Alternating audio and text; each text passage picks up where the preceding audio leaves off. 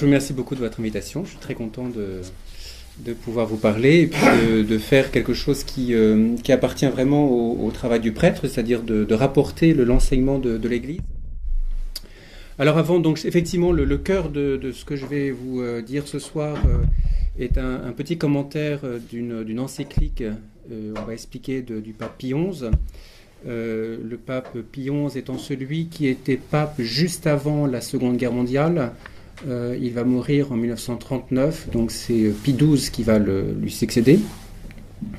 Avant de, parler de, cette encyclique de Pie XI et bien sûr aussi de, de Pie XII, euh, je voudrais peut-être donner quelques notions afin que eh bien, nous soyons, comment dire, ne soyons pas perdus dans certains termes que je vais utiliser.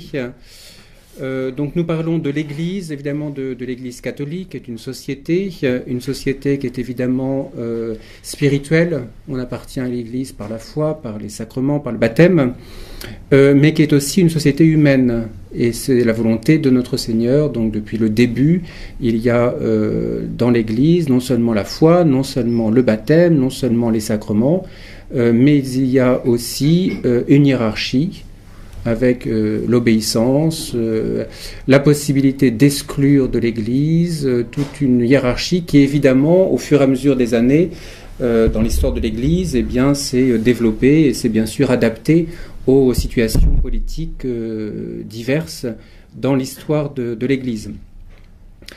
Alors, la hiérarchie de l'Église, comme vous le savez, est constituée par le pape et les évêques.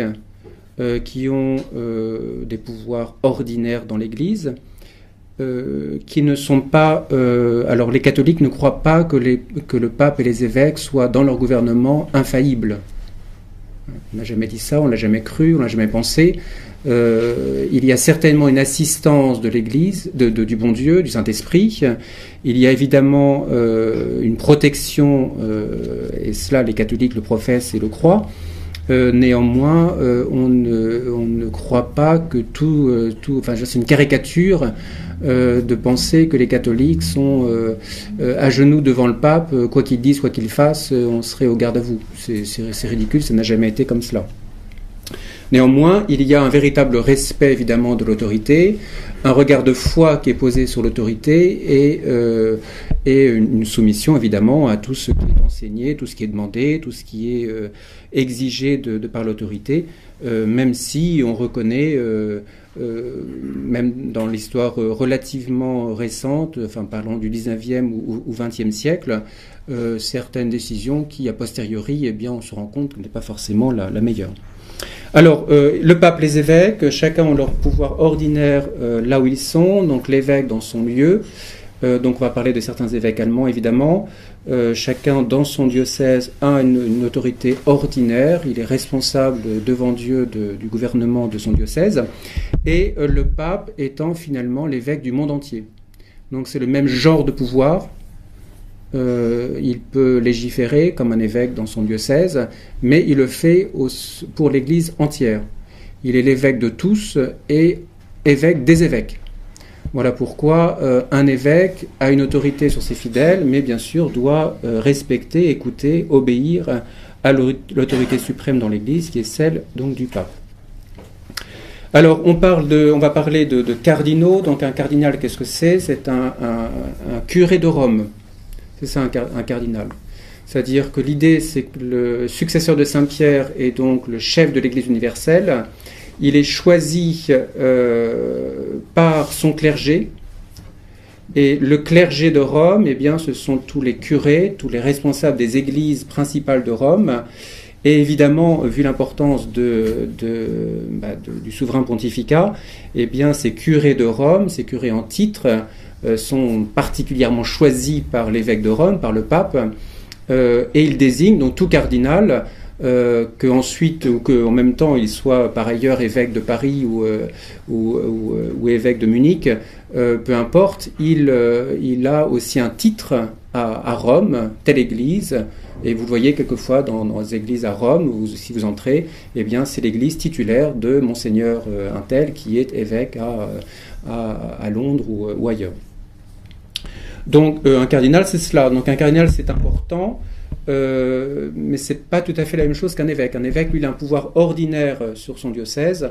Un cardinal, lui, il fait partie de, l'entourage du pape. Alors, beaucoup de cardinaux se trouvent à l'extérieur de, Rome. certains sont à Rome même et forment ce qu'on appelle la curie. La curie, donc, c'est ceux qui entourent le pape pour le gouvernement de l'Église universelle. Et puis dernièrement, dernière petite euh, précision sur euh, un terme, sur un, mot, celui de nonce. Donc un nonce, c'est euh, à la fois un ambassadeur puisque euh, le souverain pontife est, euh, a une autorité temporelle qui est aujourd'hui, depuis les accords de Latran, sous d'ailleurs le pape XI, et, donc depuis euh, la révolution, comme on dit au temps de, de, Pie IX, donc au milieu du XIXe siècle, les États pontificaux sont réduits à, une misère, hein, c'est un grand jardin, donc c'est plus, comment dire, on a gardé le principe, quoi. Euh, la réalité du pouvoir politique, il est, réduit à presque rien.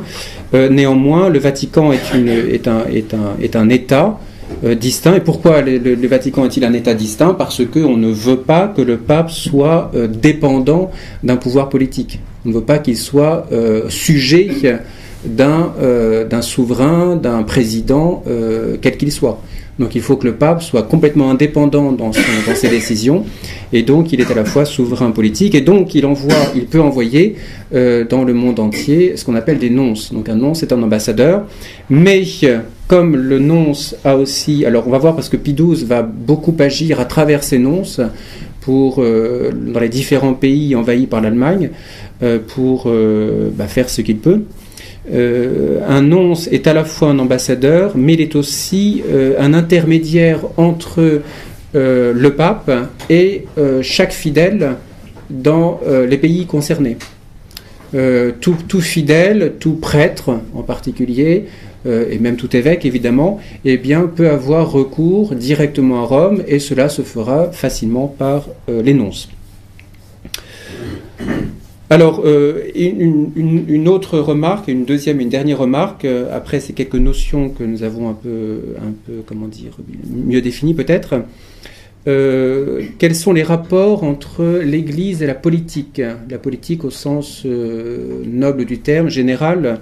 Évidemment, l'Église n'a pas rentré dans des euh, des euh, décisions trop particulières, elle n'a pas à s'immiscer dans des questions de, parti. Euh, mais quel, est le, rapport entre, entre l'Église et, la politique? L'Église a toujours cherché, depuis le début, à convertir, convertir non seulement les individus, mais aussi à convertir les nations en tant que telles. C'est un fait. Alors aujourd'hui, euh, ça serait tout un autre débat et euh, on pourrait en parler. Euh, il y a évidemment une autre façon de présenter les choses, une autre, d'autres désirs. En tous les cas, historiquement, depuis le début, depuis le début, l'Église a toujours cherché à convertir non seulement bien sûr les individus, sanctifier les âmes, mais au moins indirectement, elle a toujours cherché à convertir les institutions en tant que telles, les États en tant que tels, euh, proclamant que les États ont un devoir de rendre à Dieu euh, le culte qui lui est dû, et donc l'État en tant que tel a l'obligation de euh, reconnaître l'Église et de soutenir, d'aider l'Église dans ses différentes œuvres. Donc c'est ce que l'Église a toujours fait. Vous avez une encyclique en particulier, si vous voulez étudier un peu plus cette question, donc il y a quantité de livres. Euh, vous pouvez lire l'encyclique de Léon XIII, Immortale Dei. Donc une encyclique euh, dans laquelle il parle de la constitution chrétienne des États. Une encyclique, c'est une... Euh, donc nous allons voir l'encyclique Mit Brennender Sorge, euh, donc est écrit en allemand. En général, elles sont écrites en, latin, euh, mais quelquefois elles sont écrites en, français. Donc il y a eu quelques encycliques écrites en, latin, pardon, c'est quelquefois donc dans la langue du, pays. Donc il y a eu quelques encycliques en français. Euh, je crois qu'en allemand c'est la seule. une encyclique, c'est une lettre cycle qui fait le tour qui fait le tour du monde. C'est un acte du pape en tant que pape, en tant que souverain pontife, en tant que, autorité suprême. Donc c'est une lettre qui va faire le tour de l'épiscopat. C'est-à-dire qu'il écrit à ses euh, vénérables frères, euh, donc les, évêques qui, euh, du monde entier. Donc vous avez cette encyclique du pape Léon XIII sur la constitution civile des États. elle cherche une reconnaissance publique de l'Église par l'État et une certaine soumission de, euh, l'Église, euh, de l'État pardon, à l'Église, en particulier dans toutes les matières qui la regardent, euh, comme celle, par exemple, du mariage. Alors, à défaut, et c'est important pour comprendre l'encyclique de Pie XI, à défaut de, cette reconnaissance de, l'Église catholique, euh, l'Église euh, a cherché au moins à euh, conclure avec les différents États ce qu'on appelle des concordats. Alors, la France a, vécu sous un concordat à partir de Napoléon. Donc, jusqu'à la Révolution, l'Église catholique était religion d'État. Euh, évidemment, à la Révolution, séparation de, l'Église et de l'État. Euh, en raison du nombre de, catholiques qu'il y avait en France, tout le monde était baptisé. Euh, Napoléon, pour avoir la paix, a conclu, avec le pape Pie VII à l'époque, un, concordat dans lequel ou sous lequel l'Église de France a vécu jusqu'en 1903 1907, euh, pardon. Hmm. C'était quand la séparation? 1905, bien sûr, évidemment. 1905, euh, donc le, pape, c'est le pape Saint Pie qui a, euh, qui a pleuré la fin du concordat, même si un concordat est une comment on dit en anglais, second best. C'est après, après le mieux, quoi. Quand on n'a pas, on pas le, ce que l'on veut, eh bien, on a un concordat. Pourquoi? Pour au moins permettre. Donc, c'est un concordat, c'est-à-dire qu'on là, on parle non pas d'une soumission de l'État euh, à, l'Église dans tout ce qui la regarde, évidemment, il ne s'agit pas de soumission euh, en tout et partout, mais dans certains, domaines. Euh, il s'agit, là, on parle d'une certaine manière à égalité, hein, c'est un concordat. et là, c'est donnant-donnant.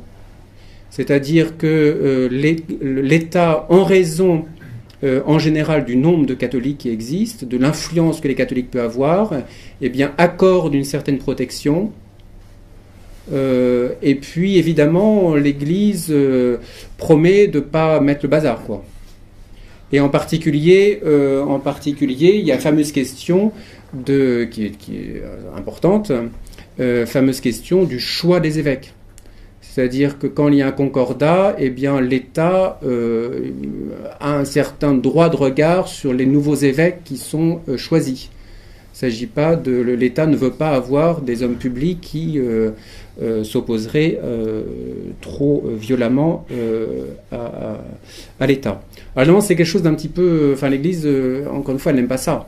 Mais euh, c'est pour ça que, par exemple, au XIXe siècle, en France, bah, il y a beaucoup d'évêques qui ont été choisis. Euh, c'est pas forcément euh, les plus les plus les plus apostoliques.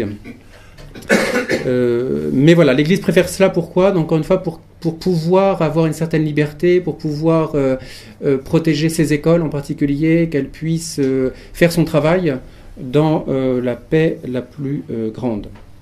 Alors, quelle est l'action de l'Église euh, donc face aux, nazis? Euh, L'action de l'Église euh, est de trois, à trois, trois, niveaux. Elle a pu tout d'abord enseigner, et c'est ce que nous allons surtout voir ce soir, surtout par l'enseignement, donc son pouvoir de magistère, donc elle enseigne, elle condamne, car il n'y a pas d'enseignement dans l'Église catholique sans euh, qu'il y ait euh, en, conséquence ou euh, comme le revers de la médaille, eh bien, il y a forcément des condamnations d'erreurs.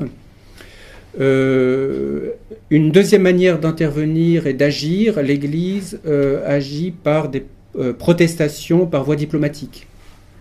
Donc le pape XII l'a fait pendant la Seconde Guerre mondiale. Il a essayé de, de voilà, de présenter euh, des protestations. Euh, bon, il n'y a pas évidemment beaucoup de, beaucoup de, poids. il faut voir que l'Église avait une, autorité énorme auparavant, évidemment, au XXe siècle, l'autorité de l'Église était encore importante parce que bah, y avait beaucoup de catholiques et donc les États euh, ne voulaient pas se mettre à dos euh, des, millions de personnes, euh, évidemment, mais, c'est quand même un pouvoir, une autorité très, très limitée. Et puis une troisième manière d'agir, eh c'est par des actions concrètes c'est-à-dire euh, des envois d'aide, des, euh, des, informations qui sont données. Évidemment, euh, le, Vatican est, comment dire, a été, en, tous les cas pendant la Seconde Guerre mondiale, un, endroit où beaucoup d'informations se passaient.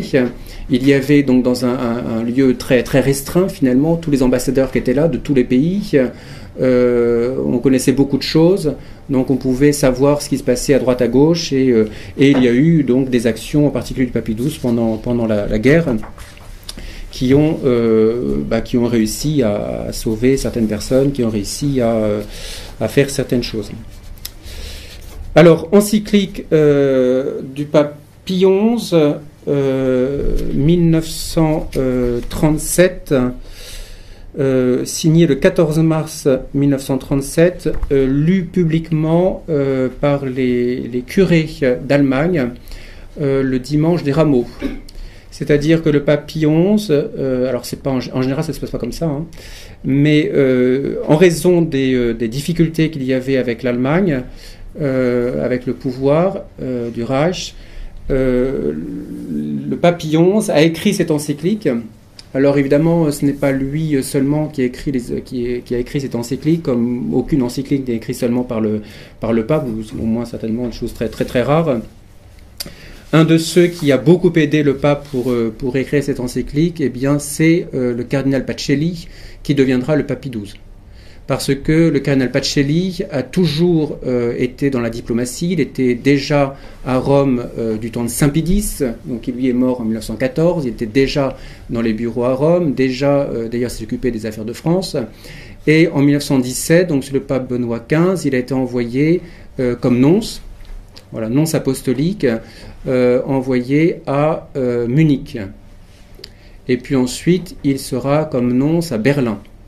Donc il va être plus de 12 ans euh, en Allemagne. Euh, donc il connaît très bien le sujet, il connaît bien sûr tous les évêques. Donc vous voyez le nom, on l'a vu, tout à l'heure, il a, il a une, il a une, euh, il n'a pas d'autorité directe personnellement, bien sûr, sur les autres évêques, hein, qui eux ont leur autorité personnelle et ordinaire sur leur, diocèse. Mais en tant que représentant le pape, eh bien évidemment, il, a, il est écouté. Alors donc c'est le pape, le pape Idou, c'est certain, a, beaucoup travaillé euh, sur cette encyclique. Euh, et quand le pape euh, le pape Pie XI écrit cette encyclique, donc en 1937, le cardinal Pacelli est à Rome, il est secrétaire d'État. Donc on a parlé tout à l'heure de la curie. Donc la curie, c'est cet ensemble d'évêques, de, cardinaux qui sont autour du pape pour le gouvernement de l'Église universelle. Il y a euh, des sortes de ministères, on pourrait dire, hein. et il y a en particulier euh, le secrétaire d'État qui s'occupe de toutes les affaires. Euh, c'est un peu le ministre des Affaires étrangères, C'est le rapport, les rapports du Vatican avec les pays, tous les pays du monde. ce n'est pas le ce n'est pas le, personnage le plus important, au moins à cette époque-là. Aujourd'hui, euh, ça l'est, depuis le pape Jean-Paul II. C'est une petite parenthèse. Euh, le, personnage le plus important après le pape à l'époque de Pidou, c'était le préfet du Saint-Office, celui qui s'occupait de la, prédication de la foi, qui était à l'époque le cardinal Ottaviani. Voilà, donc le, pape, le cardinal Pacelli, depuis 1929, est à Rome euh, il est donc avec toute la connaissance qu'il a de, l'Allemagne, euh, toutes, les, toutes les relations privilégiées qu'il a avec ce pays dans lequel il a été nonce pendant, pendant longtemps. Euh, il est à Rome et c'est lui qui va évidemment, non pas écrire toute l'encyclique, mais qui va présenter aux papillons des textes, aidé par d'autres, d'autres cardinaux, trois cardinaux en particulier d'Allemagne qui, qui, ont travaillé à cela. Alors, normalement, une encyclique est quand même un peu plus paisible que celle-là. Donc, celle-là, elle est écrite en 1937. Elle est envoyée secrètement à tout le clergé allemand euh, qui a ordre euh, de ne pas la publier, de la cacher. Donc tous les curés vont recevoir euh, cette encyclique, certains vont cacher leur encyclique dans le tabernacle, donc le droit le plus précieux dans une église, là on a le Saint-Sacrement, donc ils vont mettre l'encyclique voilà, pour être sûr de ne pas avoir de problème. Et ils avaient ordre le dimanche des rameaux de sortir l'encyclique et de la lire. Donc tous en même temps, euh, tout, tout s'est fait dans le plus grand secret, ce qui fait que la police euh, allemande ne, s'est rendu compte de rien. Euh, et le dimanche matin, eh bien, les curés avaient leur texte et ils ont lu. Voilà. Boum, boum, boum. Voilà, donc les, fidèles, bon, il n'y a pas de sermon aujourd'hui, je lis une lettre du pape. Voilà, on, écoute, on écoute ce que le pape dit, donc évidemment c'est quelque chose tout à fait, tout à fait extraordinaire. Euh, alors une encyclique commence toujours par les, premiers mots, enfin le, titre de, de, pardon le titre d'une encyclique c'est toujours les prix des, des, premiers mots, euh, donc euh, manifestant sa vive inquiétude, mit brennender Sorge, c'est avec une vive inquiétude et un étonnement croissant. Voilà comment il commence son encyclique. Alors le papillon, et, et ça sera encore peut-être plus vrai pour, pour le papy 12, euh, marche sur un terrain difficile.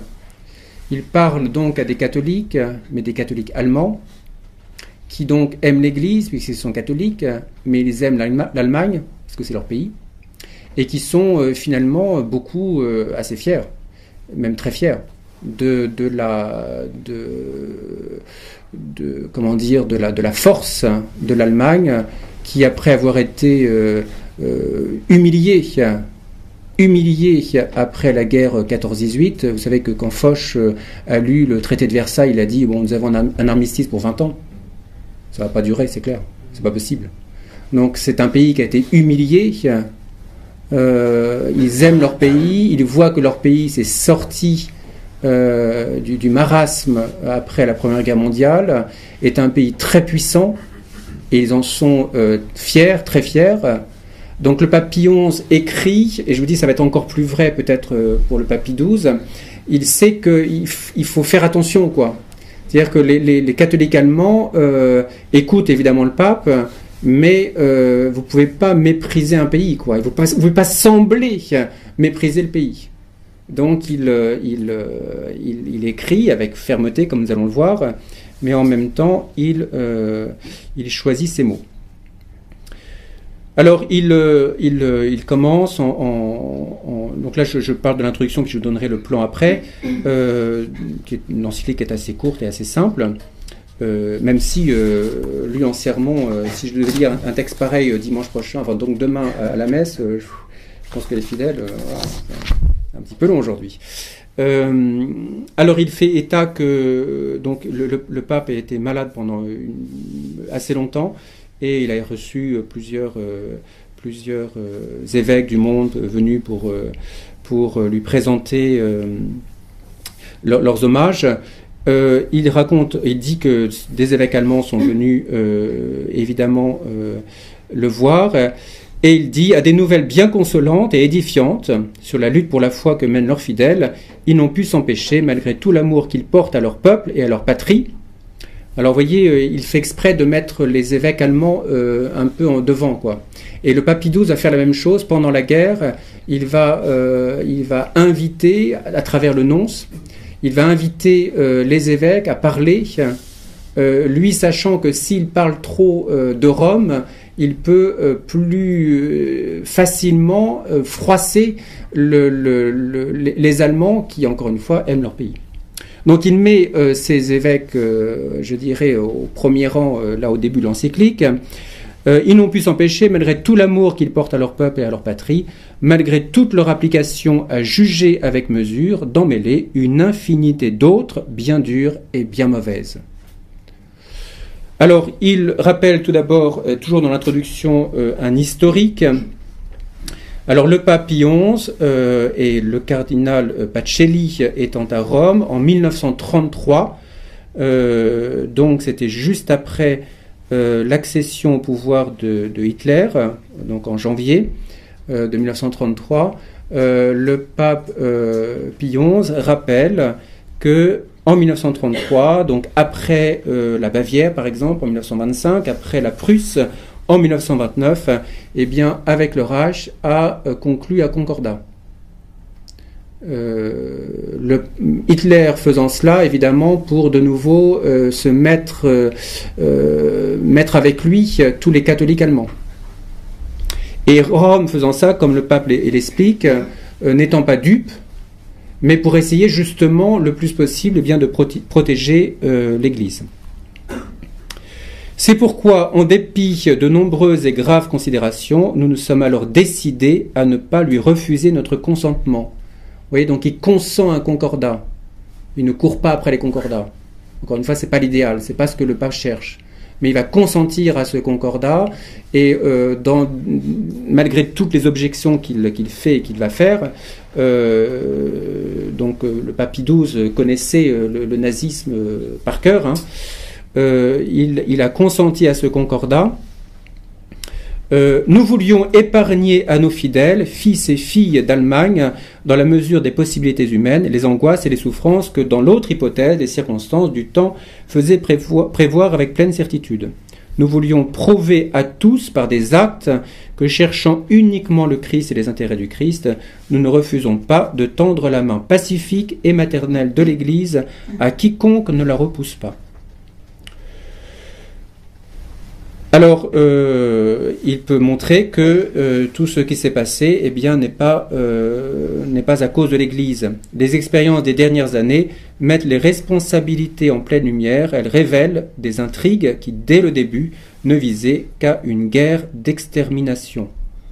Donc, le, le, pouvoir allemand a cherché, on peut dire, à détruire l'Église en Allemagne qui traité, euh, li maltraité. Il disait donc ici ils, ils, font un, concordat et là ils euh, persécutent. Donc ils sont ils sont euh, ils cherchent ils cherchent à avoir la, paix du côté de l'Église et en même temps eh bien ils, ils la persécutent. Alors il ne se fait pas d'illusions. Je lis que quelques phrases. nous continuerons nous continuerons sans nous lasser à être auprès des dirigeants de votre peuple, défenseurs du droit violé et obéissant simplement à notre conscience et à notre mission pastorale, sans nous soucier du succès ou de l'insuccès immédiat, à nous opposer à un parti pris qui cherche par l'emploi ouvert ou dissimulé de la force à étrangler le droit garanti par les traités.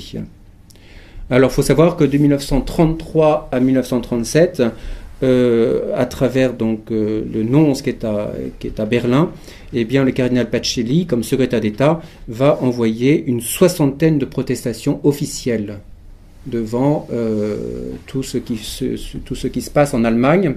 Alors le pape Pie XII, donc le cardinal Pacelli devenu le pape Pie XII, va faire un, petit résumé de, de, de, de, ces, de ces hostilités croissantes contre l'Église euh, le 2 juin, euh, ou 2 mai, 2 juin je crois, 1945, euh, 2 juin 1945, dans un discours qu'il va faire aux cardinaux à Rome, alors que, évidemment, la, fin de la guerre est, là.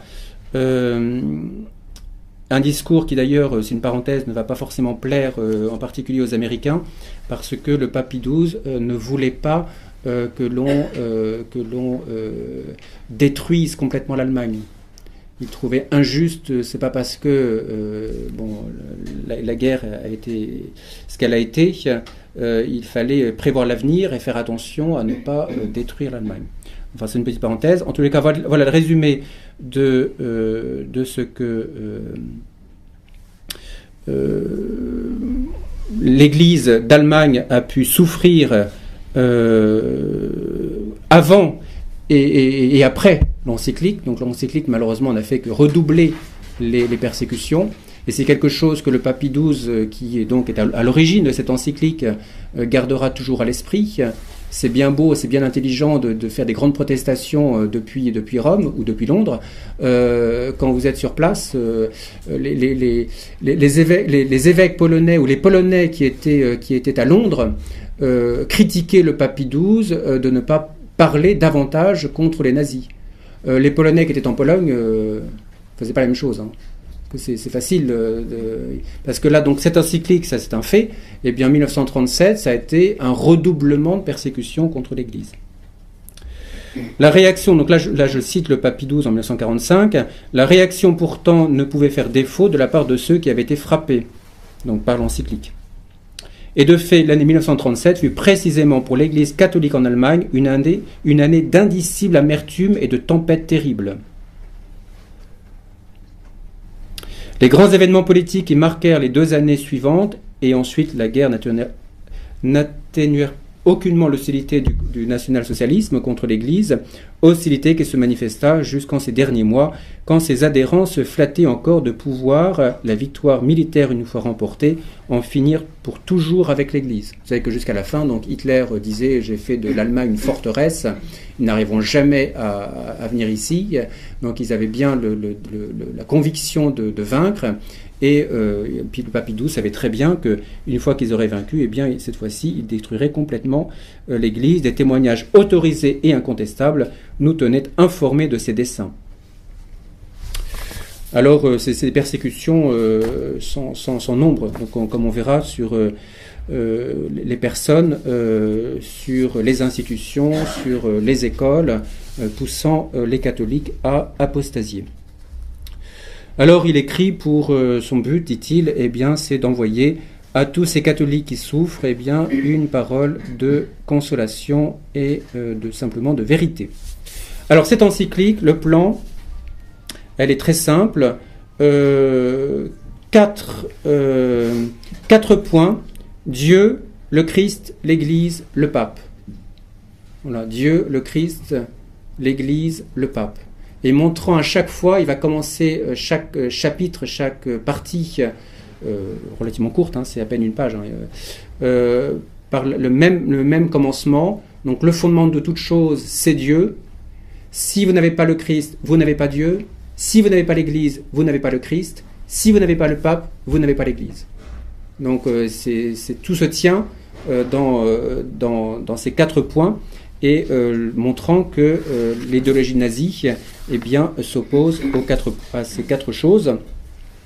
Ensuite, une deuxième partie dans laquelle il montre comment euh, les nazis, dans leur discours, eh bien, changent, euh, ont changé la signification de quantité euh, de concepts et de mots chrétiens. Et puis, finalement, une troisième partie dans laquelle il s'adresse en particulier à la jeunesse, ensuite aux prêtres et aux religieux, et finalement à tous les fidèles, euh, des mots d'encouragement dans, euh, dans, euh, dans leurs épreuves. Donc bien sûr la partie la plus importante c'est le début.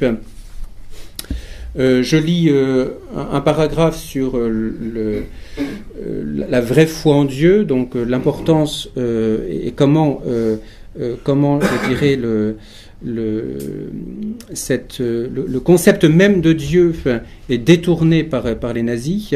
Alors, euh, dans les choses que nous allons lire et que nous allons voir, euh, c'est tout à fait étonnant de voir comment euh, ce qui se dit, ce,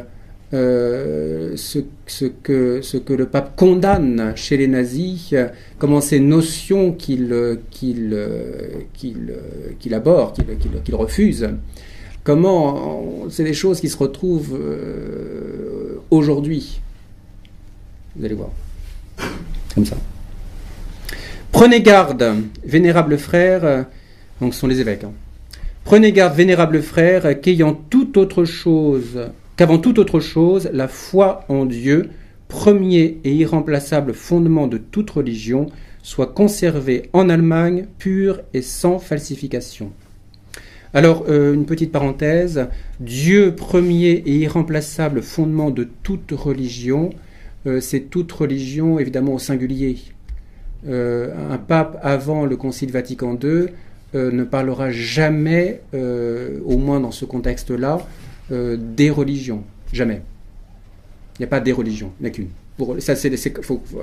En lit, on essaie de comprendre ce qu'ils disent. C'est comme ça qu'ils parlent. Donc le pape ne se considère pas un parmi d'autres.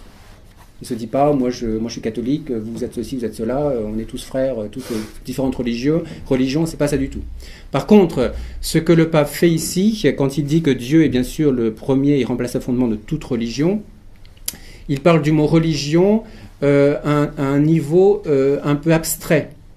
C'est-à-dire que la religion concrète, donc là j'expose la pensée du pape XI, et qui est la pensée catholique, donc c'est aussi la mienne, euh, la religion concrète qui existe, la vraie religion, c'est l'Église catholique, mais la religion aurait pu être autre. Les circonstances auraient pu être autres. Dieu aurait pu faire autre chose. Il aurait pu décider de ne pas s'incarner. Il aurait pu décider de ne pas fonder euh, l'Église, il aurait pu, ne, pas y avoir de Sainte Vierge, il aurait pu y avoir pas sacrement, et le bon Dieu aurait pu faire les choses autrement. Mais la religion aurait toujours existé. Parce qu'il est impossible qu'une créature, euh, par rapport à Dieu, euh, n'ait pas de, de, respect. Et c'est qu'est-ce que la religion, si ce n'est finalement le respect de Dieu? C'est le culte que l'on rend à Dieu en tant que créateur de toutes choses. Donc il est impossible qu'il y ait des hommes sans religion. La religion est un concept qui se réalise au sens, euh, au sens premier du terme, hein. Ça, devient réel, c'est comme ça. La religion, elle se réalise dans l'Église catholique. Le bon Dieu a décidé de permettre le péché originel, il a décidé d'envoyer son Fils, il a décidé que ce Fils allait mourir sur la croix, etc. etc. Tout le, tout le, ce qu'on appelle l'économie du salut, ce que le bon Dieu finalement a permis et voulu. Euh, mais on peut parler de la religion de manière plus abstraite. Et c'est ça que fait le pape Pie Je ferme la parenthèse, mais c'est important. Euh, ne surtout pas imaginer que dans ce genre de discours, on, aurait euh, quelque chose que l'on entend aujourd'hui partout, euh, le pape se, présentant comme un parmi les autres. Il y a plusieurs religions et, et moi c'est ma religion et, liberté de toutes les religions. Et c'est un discours qui est complètement en dehors. c'est un anachronisme complet que de penser que le pape Pie pourrait parler comme cela. Ne croit-on pas, ne croit pas en Dieu, celui qui se contente de faire usage du mot Dieu dans ses discours? Alors en France, on n'a pas ça. Mais dans d'autres pays, euh, il y a ça. Je parle aujourd'hui. C'est pas, pas dire Dieu, vous voyez, c'est un mot. Mais de quoi parlez-vous, quoi? Mais celui-là seulement qui a ce mot sacré unit le vrai et digne concept de la divinité. Quiconque identifie dans une confusion panthéistique Dieu et l'univers, abaissant Dieu aux dimensions du monde ou élevant le monde à celle de Dieu, n'est pas de ceux qui croient en Dieu. Quiconque, suivant une prétendue conception des anciens germains d'avant le Christ, met le sombre et impersonnel destin à la place du Dieu personnel, nie par le fait la sagesse et la providence de Dieu qui fortement et suavement agit d'une extrémité du monde à l'autre.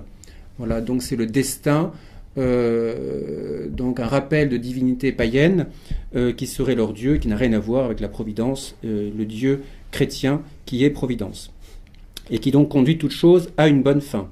Celui-là ne peut pas prétendre à être mis au nombre de ceux qui croient en Dieu. Quiconque, alors ça c'est un, passage que le pape Pie va rappeler euh, euh, juste avant la, station que j'ai faite tout à l'heure, hein. donc c'est ce, discours du 2 juin 1945, euh, il va rappeler, il va citer cette phrase, quiconque prend la race ou le peuple ou l'État ou la forme de l'État ou les dépositaires du pouvoir, ou toute autre valeur fondamentale de la communauté humaine, toute chose qui tienne dans l'ordre terrestre une place nécessaire et honorable, quiconque prend ces notions pour les retirer de cette échelle de valeurs, même religieuses, et les divinise par un culte idolatrique, celui-là renverse, renverse et fausse l'ordre des choses créées et ordonnées par Dieu. Celui-là est loin de la vraie foi en Dieu et d'une conception de la vie répondant à cette foi. Alors c'est très intéressant, oui, la politique, euh, euh, Aristote dit que hum, le bien commun, qui est précisément celui qui regarde la politique, est un bien qu'il qualifie de divin. C'est quelque chose qui est euh, au-dessus du bien individuel. Le bien commun, comme vous, nous savons bien, euh, n'est pas l'addition purement de, des biens particuliers des individus. Il y a quelque chose qui dépasse les individus. Et il est vrai que euh, le souci du bien commun est au moins une disposition, euh, au moins une disposition très, pas, seulement louable, mais très, très efficace pour permettre à une personne de regarder au-dessus de sa petite personne, regardant le, problème politique, la question politique, pour finalement arriver au principe de tout ordre qui est Dieu lui-même. Mais euh, justement, ce principe politique, cet ordre commun, ce bien commun, euh, et l'État en général, évidemment, ne peut pas être divinisé, ne peut pas prendre la place de Dieu. C'est divin d'une certaine manière, c'est au-dessus de l'individu, mais c'est pas Dieu. Prenez garde alors, euh, je, continue, je, saute parce qu'autrement ce serait trop long. Donc, il, il, insiste auprès des évêques Agissez sur vos fidèles afin qu'ils soient attentifs à opposer à une telle aberration le refus qu'elle mérite. Notre Dieu est le Dieu personnel, surnaturel, tout-puissant, infiniment parfait, unique dans la trinité des personnes et tripersonnel dans l'unité de l'essence divine, le créateur de tout ce qui existe, le Seigneur et roi et l'ultime consommateur de l'histoire du monde, qui n'admet ni ne peut admettre à côté de lui aucun autre Dieu. Alors oui, c'est tout à fait contraire à cette pensée justement que vous parlez tout à l'heure écuméniste, dans laquelle euh, finalement euh, bah, Dieu, on, garde ça un petit peu dans, dans une nébuleuse, euh, et puis bon bah voilà que vous croyez dans la Trinité, que vous croyez dans des choses, c'est pas pas très important. Eh bien non, soyez soyez attentifs, dit le pape 11, veillez à ce que vos fidèles, quand on prononce le nom de Dieu, bah, une idée bien précise, Dieu s'est révélé et il n'est pas un inconnu il n'est pas, euh, il n'est pas euh, comment dire, une, idée avec laquelle on peut jouer et, euh, finalement se moquer du monde. Et il, il, insiste sur un point sur lequel il va revenir après sur la question de la morale. Ce Dieu a, en souverain maître, donné ses commandements. Ils valent indépendamment du temps et de l'espace, du pays et de la race. Alors oui, c'est des choses qui sont aujourd'hui, euh, je disais que vous voyez des choses qui, quand, quand ils condamnent le, le, le, nazisme, c'est des choses assez intéressantes euh, pour notre situation aujourd'hui. Euh, la morale n'est pas n'est pas un truc à la carte, c'est pas quelque chose qui peut changer suivant l'humeur des, des personnes. Ils valent indépendamment du temps et de l'espace, du pays et de la race, de même que le soleil de Dieu, lui sur tout visage humain, de même sa, sa loi ne connaît ni privilège ni exception, gouvernant et gouverné, couronne et non couronné et non couronné, grand et humble, riche et pauvre, sont également soumis à sa parole. De la totalité de ses droits de créateur découle naturellement la totalité de son droit à être obéi par les individus et par les communautés de toute espèce. donc, oui, même, même si, on, conclut des concordats, on ne va pas lâcher le principe. Et ça, c'est l'Église, euh, quelque chose que l'Église fera toujours, voyez. Là, je parlais tout à l'heure, vous voyez, de, le fondement de toute religion. L'Église ne lâche pas le principe. Et donc, on ne va pas lâcher le principe de euh, la soumission que, qui est un devoir de la part de l'autorité, aux soumission à l'Église. Cette obéissance exigée embrasse toutes les branches de l'activité dans lesquelles des questions morales réclament la mise en accord avec la loi de Dieu et par conséquent l'intégration de la changeante loi humaine dans l'ensemble de l'immuable loi divine. Voilà, et il invite les évêques à avoir une action politique euh, à leur manière. Il appartient à la sainteté de leur charge donc des évêques, de tout faire autant qu'il dépend d'eux pour que les commandements de Dieu soient considérés et observés comme étant le fondement obligatoire de toute vie privée et publique, moralement ordonnée. Voilà, donc c'est un devoir de, pour les évêques eh bien, de, de, faire en sorte que la morale eh bien, soit respectée au niveau de l'État lui-même pour que les droits de la majesté divine, le nom et la parole de Dieu ne soient pas profanés, pour mettre fin au blasphème qui par la parole, la plume et l'image sont multipliés aujourd'hui, comme le sable de la mer, pour que, à côté de l'obstination et des provocations de ceux qui nient Dieu, qui méprisent Dieu, qui haïssent Dieu, ne se relâche jamais la prière réparatrice des fidèles, qui, tel un encens, d'heure en heure, monte vers le Très-Haut et arrête sa main vengeresse. Voilà, l'Église euh, est une société, euh, on l'a vu, humaine, mais elle est évidemment une société d'abord spirituelle. Et si elle ne peut pas empêcher le mal, eh bien, elle aura toujours le souci de réparer, de réparer le mal qui se commet. Alors, deuxième point, Dieu, le Christ, aucune foi en Dieu ne peut se maintenir longtemps pure et sans alliage si elle n'est soutenue par la foi au Christ. Voilà, il n'y a pas de prétention d'avoir Dieu si on n'a pas le Christ. Personne ne peut dire euh, je crois en Dieu, cela me suffit en fait de religion. La parole du Sauveur ne laisse aucune place à, à, des échappatoires de cette sorte. Qui renie le Fils n'a pas non plus le Père, et qui confesse le Fils a aussi le Père. Alors, euh, il condamne en particulier chez les nazis euh, une, euh, plus qu'une tendance, un refus de considérer l'Ancien Testament. Donc, il, prétendait ne pas être contre le Nouveau Testament. L'Allemagne est un pays protestant. par contre, il rejetait absolument et complètement l'Ancien Testament le pape XI explique comment cela est impossible. Donc vous savez que l'Ancien Testament, le Nouveau Testament, donc avant notre Seigneur, il y a un certain nombre de révélations qui forment toute la, première partie de la Bible euh, que, les, que les nazis refusaient et euh, que le pape euh, XI est bien remis à l'honneur comme cela est dû. Révélation qui par ailleurs, avec le Nouveau Testament et avec la venue de notre Seigneur jusqu'à la mort du dernier des apôtres, eh bien, est close et donc on ne peut pas faire évoluer dans l'avenir comme le disait, euh, se fondant sur le mythe du sang et de la race, eh bien comme le faisaient euh, les nazis. Euh, Dieu, le Christ, l'Église, la foi au Christ ne saurait se maintenir pure et sans alliage si elle n'est protégée et soutenue par la foi dans l'Église, colonne et fondement de la vérité. Il rappelle comment l'Église est une. Alors c'est là que la position du pape est toujours délicate.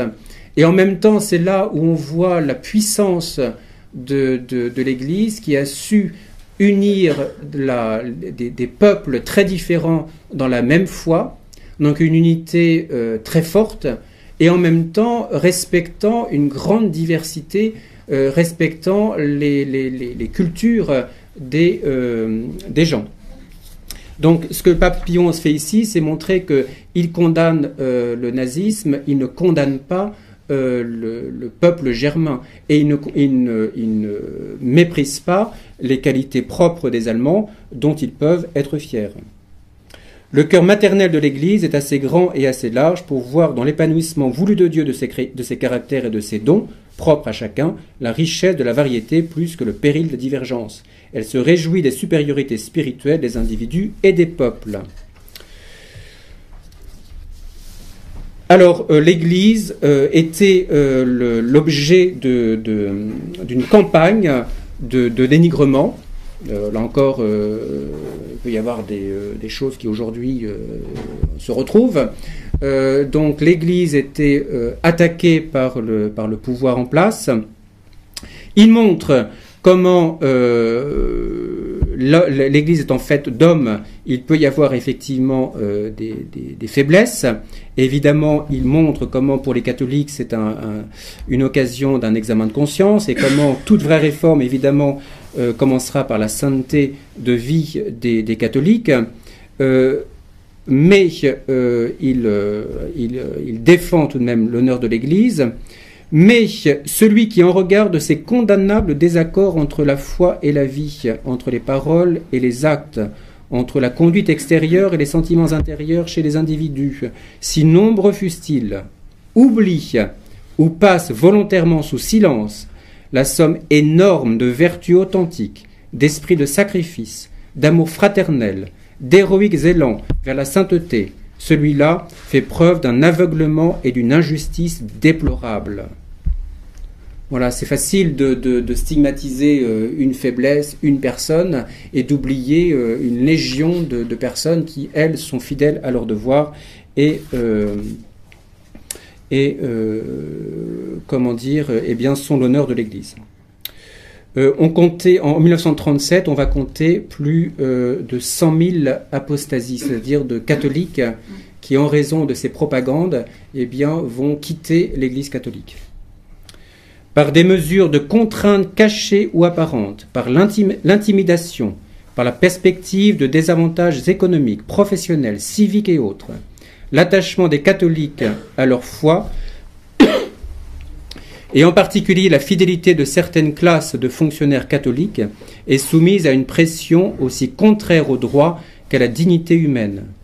Toute notre paternelle complaisance et notre plus notre plus profonde compassion vont à ceux qui doivent payer si cher leur fidélité au Christ et à l'Église, mais dès l'instant où il y a des suprêmes et des plus hauts intérêts, où il s'agit de se sauver ou de se perdre, le croyant n'a devant lui qu'une voie de salut, celle du courage héroïque. Alors, euh, quatrièmement et dernier, eh bien, la vraie foi à la primauté.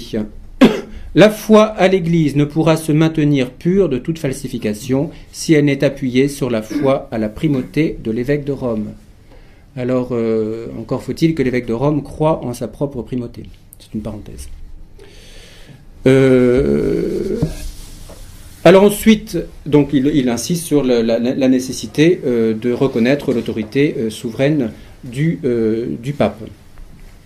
Alors cette donc deuxième partie après ces quatre points que le pape Pie XI défend, il montre comment les nazis ont rejeter ou détourner ou euh, nier euh, certains concepts chrétiens. Euh, on reprend des mots chrétiens. On connaît l'expression de Chesterton, donc des, idées chrétiennes devenues folles. Donc on reprend des concepts chrétiens pour finalement les détourner de leur, signification. premier mot, la révélation. Qu'est-ce que la révélation ben, C'est la parole dite par Dieu aux hommes. Eh bien, les nazis en faisaient des suggestions du sang et de la race par des irradiations de l'histoire d'un peuple. Voilà, on se sentait euh, inspiré par Dieu euh, en raison de euh, la force de la, race allemande. La foi consiste évidemment à se soumettre à l'autorité de, cette révélation, justement. Et ce n'est pas, selon la doctrine nazie, la confiance dans l'avenir de son peuple. Voilà, on met la foi et la confiance au niveau du peuple et non pas au niveau euh, théologal. L'immortalité, c'est le fait que euh, nous croyons euh, que la vie continuera après la mort et que même le bon Dieu nous ressuscitera dans notre chair eh bien l'immortalité était comprise comme la continuation ici-bas de la vie collective dans la durée de son peuple pour un avenir d'une longueur indéterminée. L'immortalité du peuple allemand euh, à travers les siècles.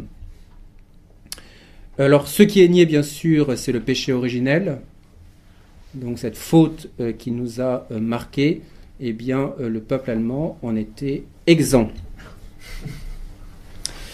Ceux qui rejetaient aussi la croix du Christ, avec la croix gammée,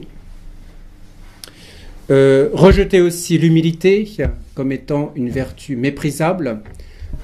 C'est une, vertu euh, dont parle le, pape Léon XIII quand il condamne l'américanisme. L'américanisme est une hérésie euh, donc là c'est au 19e siècle, hein. euh, certains prêtres américains, le clergé américain, euh, avaient développé toute une nouvelle spiritualité dans laquelle on, méprisait, mettait de côté eh bien, les vertus passives, les vertus, comment dire, les petites vertus, quoi, qui, et qui rendent, selon cette doctrine, selon cette pensée, qui rend petit. Alors, évidemment, les, nazis ont fait la même chose. Euh, parlant de l'humilité comme étant une dégradation de soi-même et une attitude sans courage. Et puis bien sûr, ce qui est finalement détourné, eh bien c'est la notion de grâce, qui au lieu d'être une élévation surnaturelle et gratuite, eh bien n'est pas autre chose que simplement le caractère allemand et les dons de la nature. Voilà la grâce, c'est d'être allemand.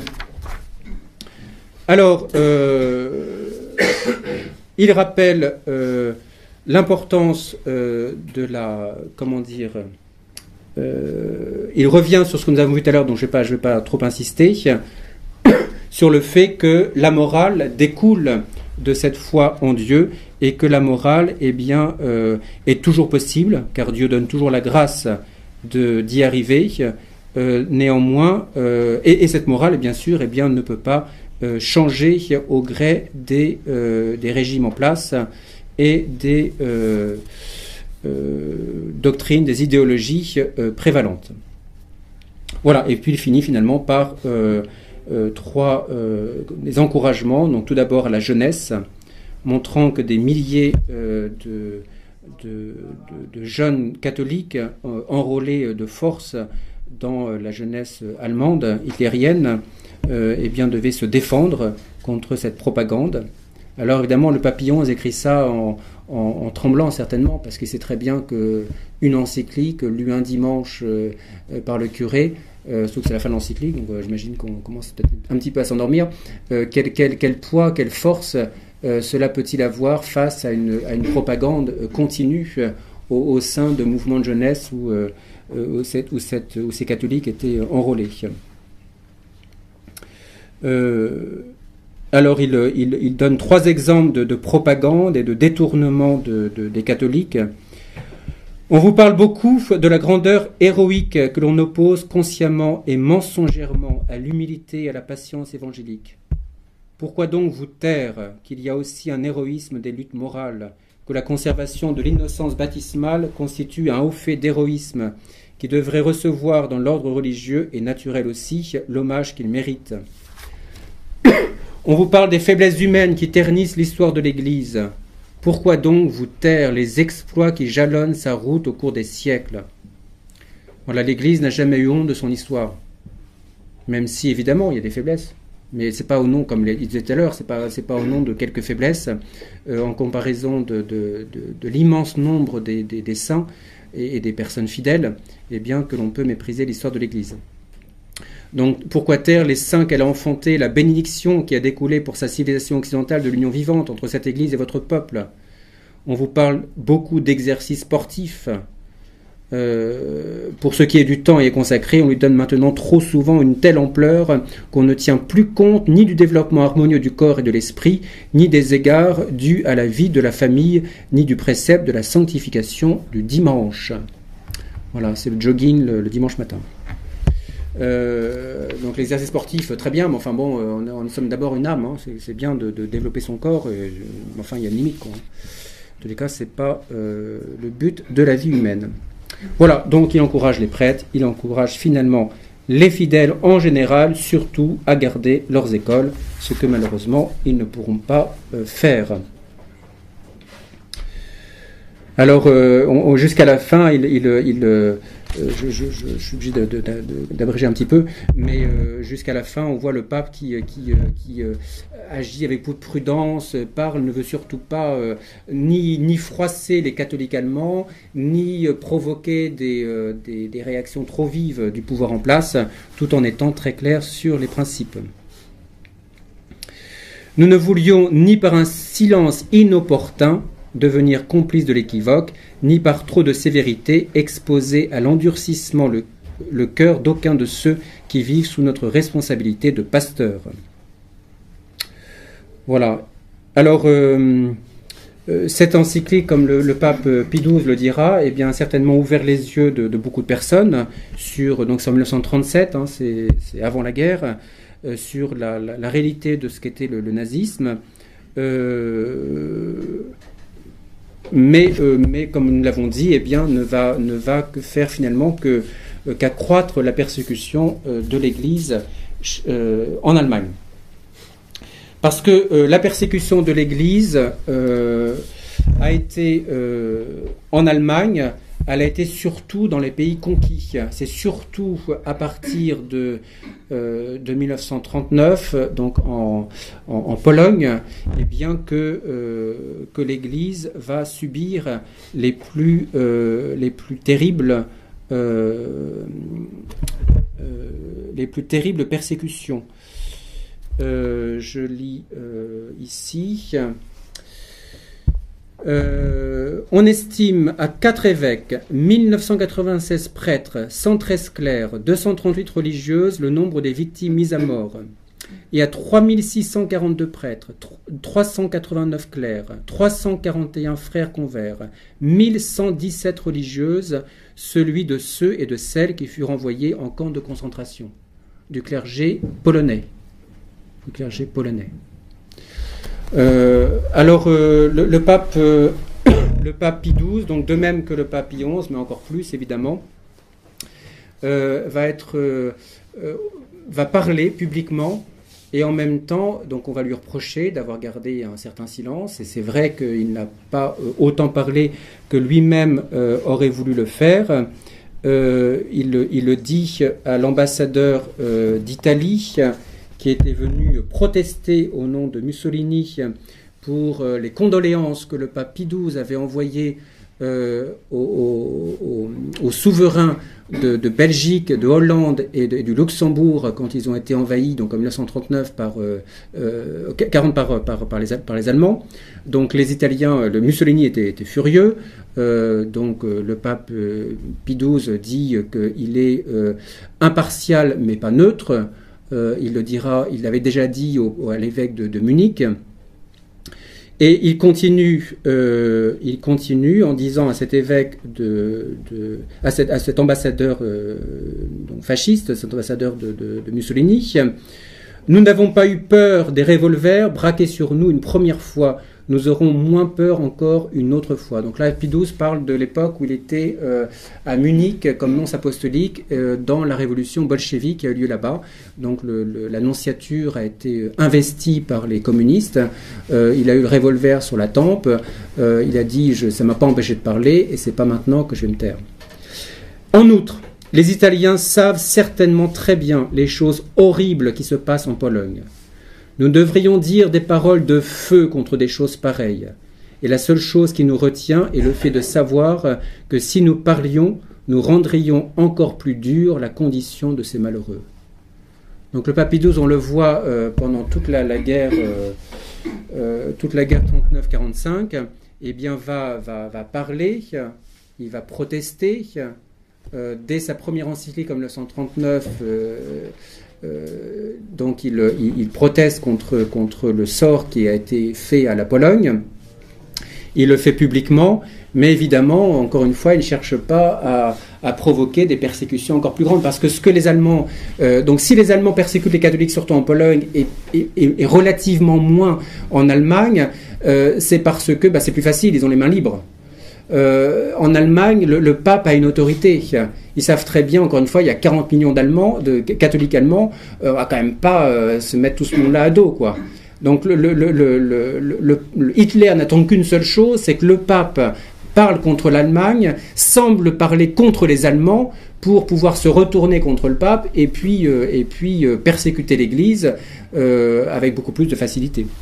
Donc le, pape Pie XII, comme il le dit là, euh, est évidemment euh, gêné euh, en raison à la fois bah, de ces catholiques qu'il a en Allemagne, qu'il ne veut pas froisser, évidemment, parce que eux-mêmes sont, sous, une, sous une, comment dire, une propagande dont ils ne sont pas libérés. On, sait très bien ce que, ce que peut être un peuple qui n'est pas libéré d'une propagande encore, euh, on sait très bien ce que ça peut faire, quoi. Hein, ce que, ce que, un moyen de, de peut, entraîner des populations entières euh, complètement aveuglées. Non, non, tout va bien, il n'y a pas de problème. Euh. oui, bien sûr. enfin, c'est invraisemblable comment, nos, contemporains sont aveuglés complètement. imaginons que les catholiques en Allemagne, voilà, hein, on s'occupe d'eux, quoi on s'occupe de, comment dire, de, utiliser l'amour naturel et, bien normal de leur pays pour euh, finalement occulter tout ce que, tout ce que les, nazis pouvaient faire. Donc le pape est, quand même face à des catholiques allemands euh, qui ne sont pas, qui ne connaissent pas toute la vérité, qui, ne se rendent pas compte de tout, de tout ce qui peut se passer. Et puis en même temps, de, donc de nouveau, puisque Hitler n'attend que ça, eh bien euh, que, le pape parle un peu trop, et puis là, il pourra encore persécuter davantage les, catholiques. Et, le, monde en général, enfin, je dirais pas seulement les catholiques, évidemment. Tout, le monde.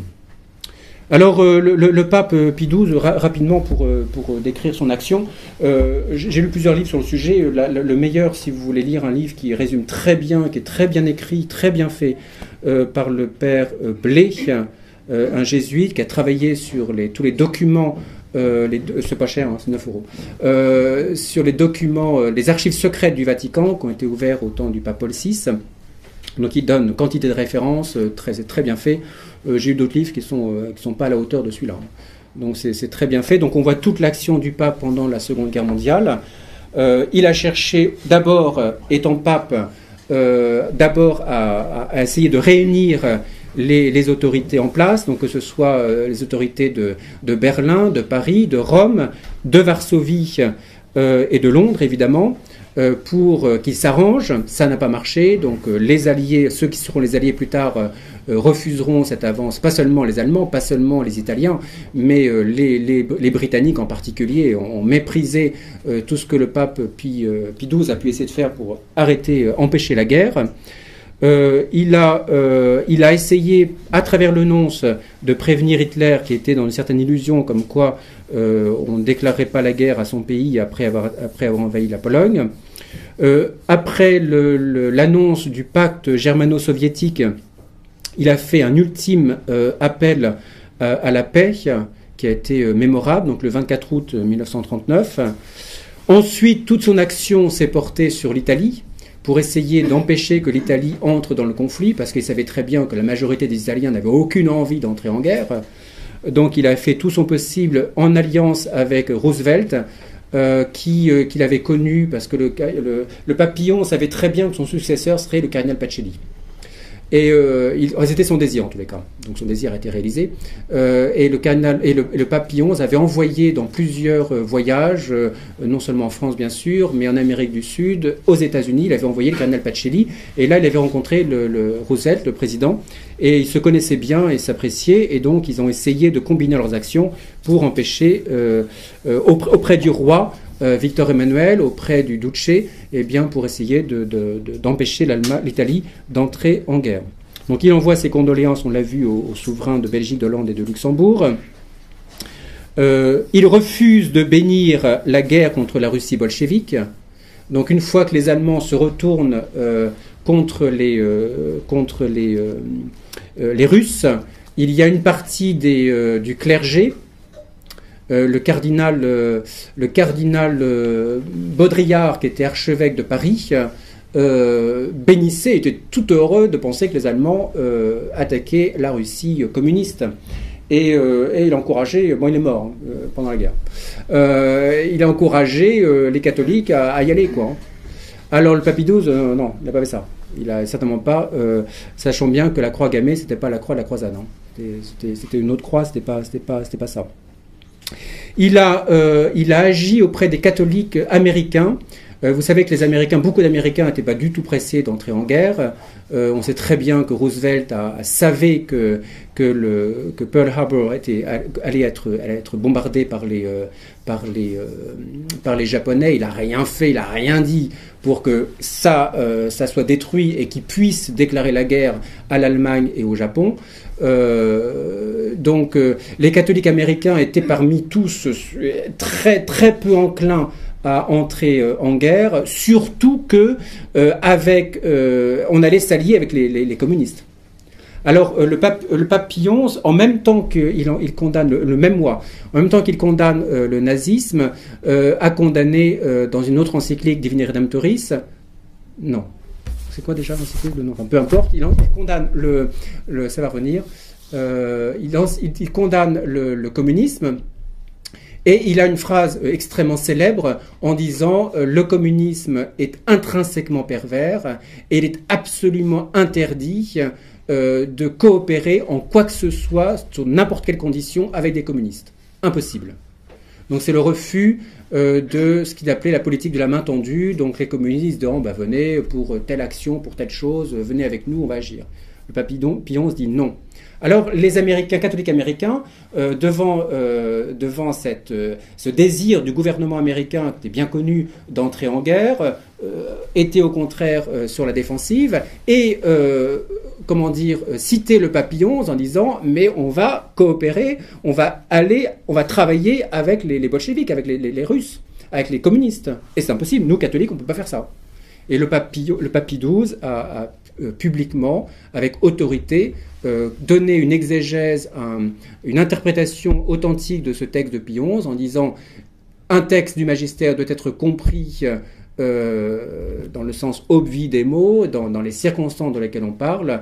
Euh, le XI a effectivement condamné toute, euh, toute la politique de la main tendue, il a condamné toute coopération avec les communismes, mais il ne parlait pas d'un état de guerre. C'est autre chose. on, peut, on peut faire la guerre contre le même ennemi, c'est pas pour ça qu'on coopère avec. Donc il a, il a aidé Roosevelt, et c'était pas une petite chose. Hein il a aidé Roosevelt à, euh, euh, comment dire, à, déclarer la guerre à l'Allemagne. Il a, il, a, il a enlevé, euh, je dirais, ce faux scrupule que certains catholiques avaient pour que la déclaration américaine eh bien, passe mieux, passe plus facilement du côté des, des catholiques américains. il a donc la Pologne, on en a parlé.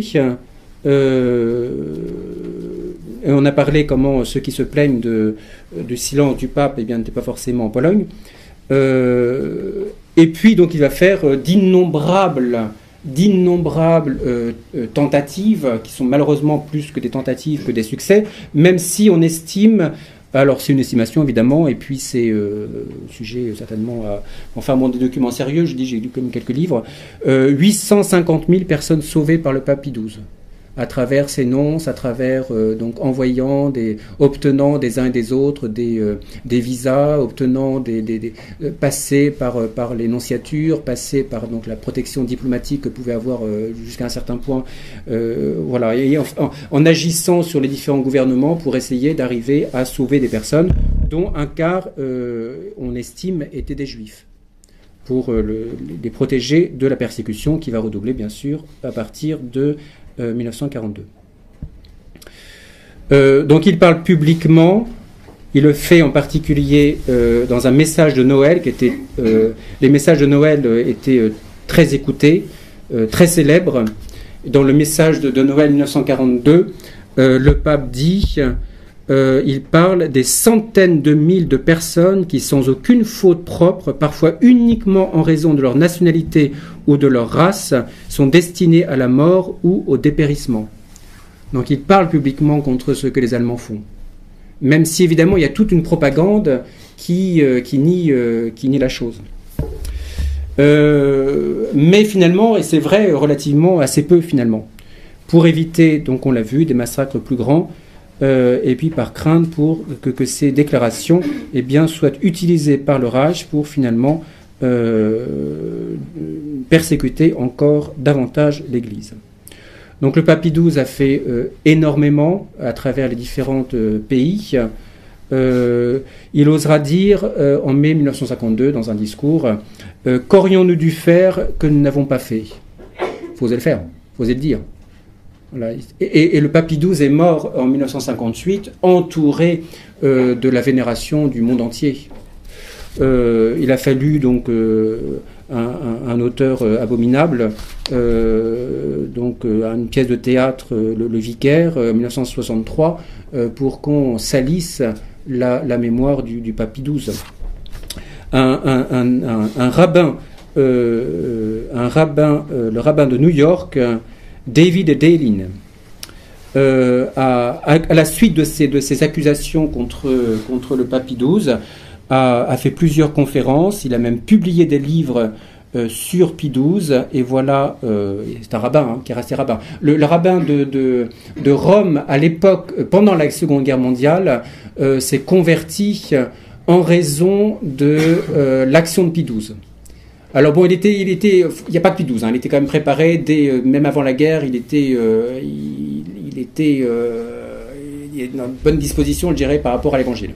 Mais enfin, c'est l'action de Pie XII, c'est la personne de Pie XII qui a décidé finalement de sa conversion, et il a pris le nom d'Eugène, qui était le prénom de, de cardinal Pachili, de Pie XII, en hommage au pape Pie XII. Donc c'est un autre, rabbin qui lui ne s'est pas converti, qui est resté rabbin, mais qui a étudié quand même l'histoire, et voilà ce qu'il dit dans un de ses livres, euh, Pie fut l'une des personnalités les plus critiquées, des plus critiques pardon, envers le nazisme. sur 44 discours que Pacelli a prononcés en Allemagne entre 1917 et 1929, donc quand il était nonce à Munich et à Berlin, donc 44 discours, 40 dénoncent les dangers imminents de l'idéologie nazie. En mars 1935, dans une lettre ouverte à l'évêque de Cologne, il appelle les nazis faux prophètes à l'orgueil de Lucifer. La même année, dans un discours à Lourdes, il dénonçait les idéologies possédées par la superstition de la race et du sang. Sa première encyclique en tant que pape était si clairement antiraciste que les avions alliés, et français surtout, en lâchèrent des milliers de copies sur l'Allemagne. Donc en 1939, alors qu'il euh, aurait fallu euh, attaquer au lieu d'attendre euh, que l'Allemagne arrive. C'est le moment d'attaquer. Enfin bon. non, ils, ont au moins, fait ça. Donc ils ont pris l'encyclique de, de, XII en langue allemande et ils en ont lâché des milliers sur le territoire allemand. En lâchèrent des milliers de copies sur l'Allemagne pour y nourrir un sentiment antiraciste. Donc euh, ça montre bien que le texte de, de, Pidouze était très clair. Autrement, le gouvernement français ne serait, pas, euh, serait pas fait le, comment dire, le promoteur des, encycliques pontificales. On n'a jamais entendu une chose pareille, enfin depuis la Révolution en tous les cas. Euh, voilà. voilà donc ce que je voulais dire sur Pillon, sur Pidouze, sur sur et sur les, leur action pendant, pendant la guerre et surtout la condamnation du, du nazisme. Voilà, si vous avez des questions, je suis tout prêt.